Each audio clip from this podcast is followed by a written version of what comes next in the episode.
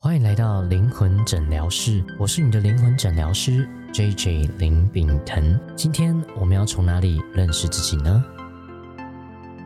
欢迎回到灵魂诊疗室，我是 J J 林炳腾。今天呢，我们要讲的主题是我们的语言决定我是谁。我们今天要讲讲语言跟思维模式的关系。那这也是 NLP 里面的 L，也就是 linguistic 的语言。我们其实讲的语言呢？包含语言跟非语言，语言就是我们说的话嘛，那非语言就包含姿势、动作、声音、表情。所以呢，特别强调的是，在 NLP 里面，我们把我们内心的图像、感受或声音，也都是 linguistic 的一部分。所以在开始之前呢，我会念几句话，大家可以来感觉一下，这三句话给你什么样的感觉？第一句话，我还不错，但是我不完美。第二句话。我不完美，但是我还不错。第三句话，我还不错，而且我不完美。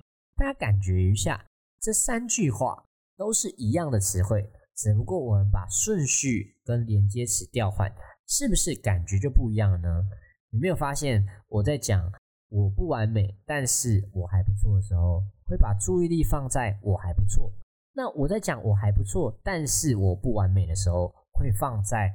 我不完美，所以有没有发现，其实我们的语言跟词汇会强调我们想要表达的东西，而且其实我们的语言跟潜意识潜移默化的接受了这样的讯息。那第三句就最妙啦，我还不错，而且我不完美，有没有发现有一种奇怪的感觉？对，那这也是我觉得艾瑞克森式催眠有趣的地方，它会借由这种奇妙的语言，让你进入到一种哦，好像突然有点宕机的状态，然后进入跟你的潜意识做沟通。OK，但这不是我们今天要讲的一个主题。我们今天要讲另外一个主题，除了我们刚刚讲的语言的模式以外，还有另外一个叫做非语言的沟通，也是一种语言。大家有没有听过“知识决定你是谁”呢？我们今天我们先来做一个练习。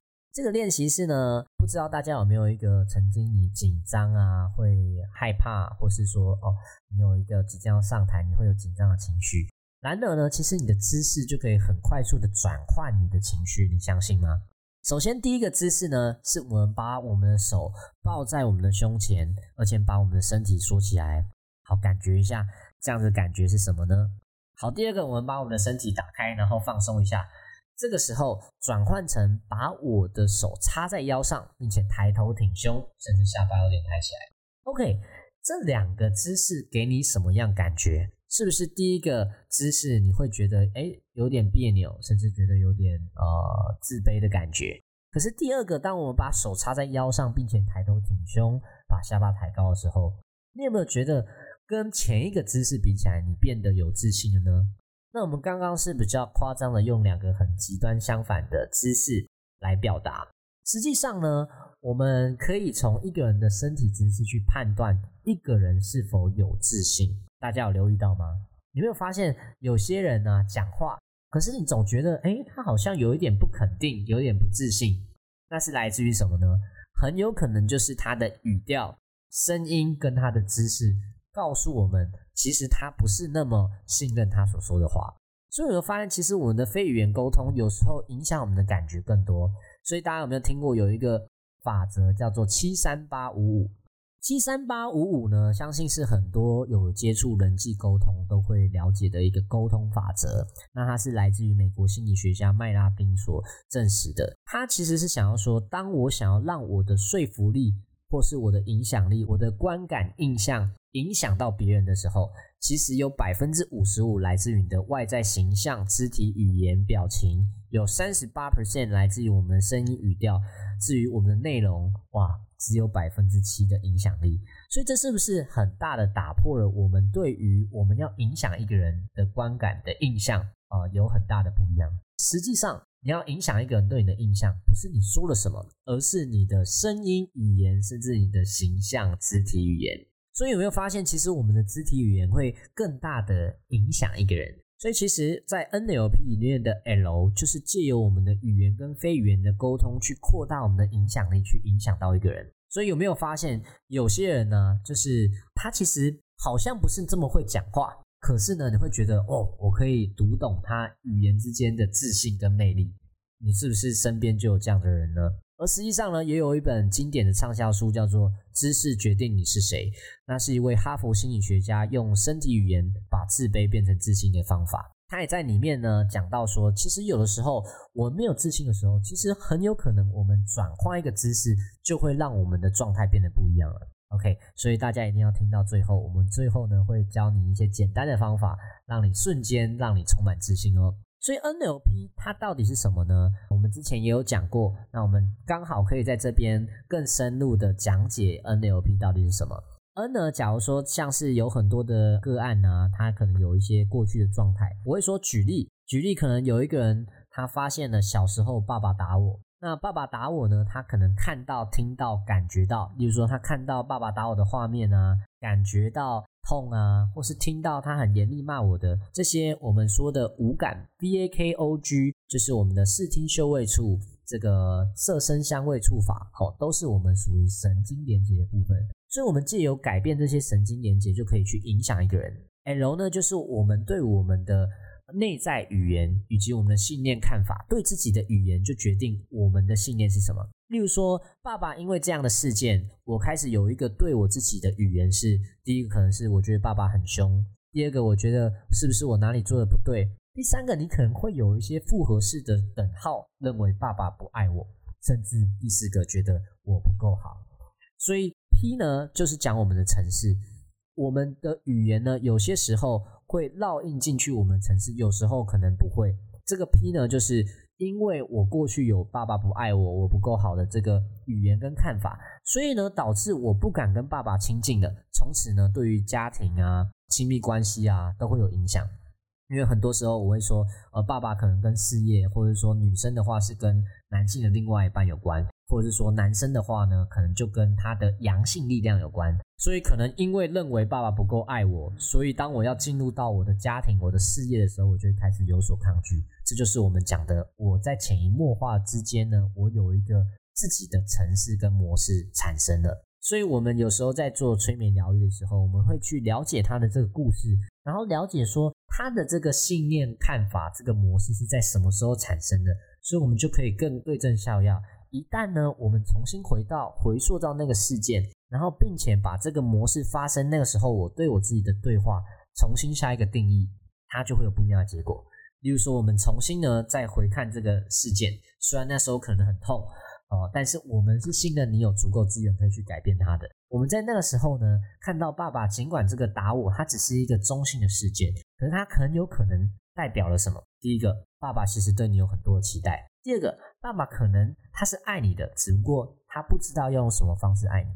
第三个，其实呢，是因为爸爸想要你可以更好，所以有这个事件。而当我们有新的定义了，吼，当然这个还是要从这个个案当事人自己说出来说有哪些可能性是他没有看到或是他自己认为的，我们就可以把我们的程序重新的改写。OK，不知道大家能理解我们所说的吗？因为我们刚刚很快速的讲完 NLP，但是实际上操作呢其实是更为复杂的，我们有很多细腻的东西。可是呢，我觉得借由这个例子，我觉得大家可以更了解所谓的 NLP 的 L。语言对我们来讲为什么很重要？OK，语言对人其实有很多的巨大的影响。我们举例来讲哦，可能今天有人问你说：“哎，你会不会骑脚踏车啊？”很多人会回答说：“我会，我或者是我不会。”可是当我讲说我不会的时候，我其实就在心里画一个句点，就代表什么？哦，我是不会骑脚踏车，因为骑脚踏车对我来说，哦，好难哦，我不知道，我不会。可是如果今天呢，我们换个回答方式，哎，你会不会骑脚踏车啊？你可以回答什么？我还不会，有没有发现这个世界就完全不一样了？因为我发现我只是还没有学会而已，所以如果我想要的话，我都可以去学会。所以一旦我们调整我们对我们自己的问句或是语言的时候，我们人生的世界都开始变得不一样了。OK，所以呢，哦，我以我自身的例子来讲，大家还记得我们前面讲的这个两个啊，我们有讲三句话，前面我们讲三句话，让大家感觉一下那感觉，对吧？呃，我之前呢，就是常常会觉得，OK，我还不错，但是我还不够完美。但这确实是我以前会常常有一个顾自己，然后让激励自己，让我是更好的一个对话。可是，一旦我把我的语言转换成，OK，我不完美，但是我还不错。对我现在，我我会一天一天变得更好。你会发现我的注意力就放在我后面，是我会一天一天变得更好，而且我也不会因为我自己过满或自满而阻碍我自己前进的动力。所以，我借由这个语言的转化，我只是换一个顺序而已，可是会让我的焦点跟我的注意力完全的不一样。我再举一个例子，这个例子也是在这个没有拍成影片，很精彩的一个案例，就是在一个纽约街头呢，有一个盲人正在乞讨，他旁边放一个旧的碗，然后写一个硬纸板，上面写说什么：“我是个盲人，请帮帮我。”那有一个广告人呢，他就看到身边不断有人经过，可是都没有人给他。那这个时候呢？就有这个广告人，他就在盲人旁边思考了一下，就拿出了包包的一张笔，然后把它翻过来，写下另外一句话，叫做“这是一个美好的世界，可惜我看不见它。”哇！接下来神奇的事情发生了，就陆陆续续有人停下来，把这个钱呢掏给这个盲人。你会发现，这前后两句话的不一样，却有着完全天翻地覆的效果。可见，我们其实好好的应用语言，语言就会变成我们人生转变的一个魔力，很棒的一个存在，很神奇。好，那大家一定会问啊，我要如何快速转换我的语言跟我的模式呢？那当然，有时候我们可以发挥我们的创意，去思考说，问不一样的问题，或是换不一样的句法，来让我们的思维变得不一样。那我我觉得也身为一个催眠教练呢，永远都要问更好的问题，因为问不同的问题呢，就会让我们的世界不一样。那如果是我们在我们自己真的想不到我要怎么变换我的语言跟剧情的时候，怎么办呢？这里呢有一个次感源的转换练习，大家可以回去试试看。举例来说，大家最近可能会有一个负面的情绪，或者说举例，我可能会紧张。或是我可能会愤怒，好想一个你最近有的负面的情绪，你想要转化。好，举例来讲，我可能用紧张为例子，所以呢，我会先让我进入到紧张的这个状态。当我紧张的时候，我的身体会有什么样的姿势去把它演出来？去把它演出来，像是我可能会可能搓我的手啊。然后身体也会开始比较畏缩啊，然后甚至我会觉得我的这个手心在冒汗、流汗呐，然后也会眼睛不自主的乱飘啊，等等的，远的越像越好。接下来呢，记住这样的感觉，同时呢，想到一个你曾经很有自信、很自在、不紧张的感觉，你会做出什么样的动作呢？你会做出什么样的动作呢？OK，例如说可能很有自信的感觉，我一样像刚刚一样，会把我的手放在我的。腰间，然后而且呢，讲话也会变得铿锵有力，然后我觉得胸口也是挺的，甚至我觉得胸口有点暖暖的、热热的。所以呢，我们是不是有这两个不一样的情绪？确认自己呢，在这两个情绪都会有一个动作，都有个动作。接下来我们要怎么转化呢？想象一下，我们从刚刚很紧张的那个动作的位置，然后呢，换成有一个自信的动作位置，然后呢，如果你觉得那个。情绪还没有被转换过来呢，我们再试一下，从那个紧张慢慢的转到那个自信，并且多重复几次，直到你完完全全的可以转换到那个自信的位置。OK，大家能理解我的意思吗？我们再说一次，从原本我紧张的状态，然后呢，把我们的动作转换到我是自信的状态。OK，甚至呢，你可以加一些感觉或是颜色，好像是说，例如说我在我自信的时候，我可能是。这个我会打扮我自己哦，所以我会看到我自己很帅哦，然后很有自信的样子哦。那可能是我过去的一个经验，可能我在台上哦讲座，然后底下有几百个人，然后我还是讲的热情澎湃，然后非常激昂的一个经验。次感人是什么？次感人其实就是我们 NLP 的 N。那如果我可以把我们神经里面的感觉的越多细节放进去呢，其实我们转化的威力就会越大。好，那当然，这个是我们讲解说，如果你想要让你的这个效果或是强度更持续的话，你可以加入更多的细节。那这个练习呢，我觉得是很快的帮助你哦。如果没有学过 NLP 催眠的话，可以很快的调整你的状态。那当然，如果你对自我催眠或是催眠有兴趣呢，也可以搜寻我们的 IG 或是我们的粉丝专业灵魂诊疗室。那我是 JJ 林炳腾。如果你有相关的兴趣或是相关的主题想要问我们呢，都欢迎订阅追踪我们。那我们下次见啦，拜拜。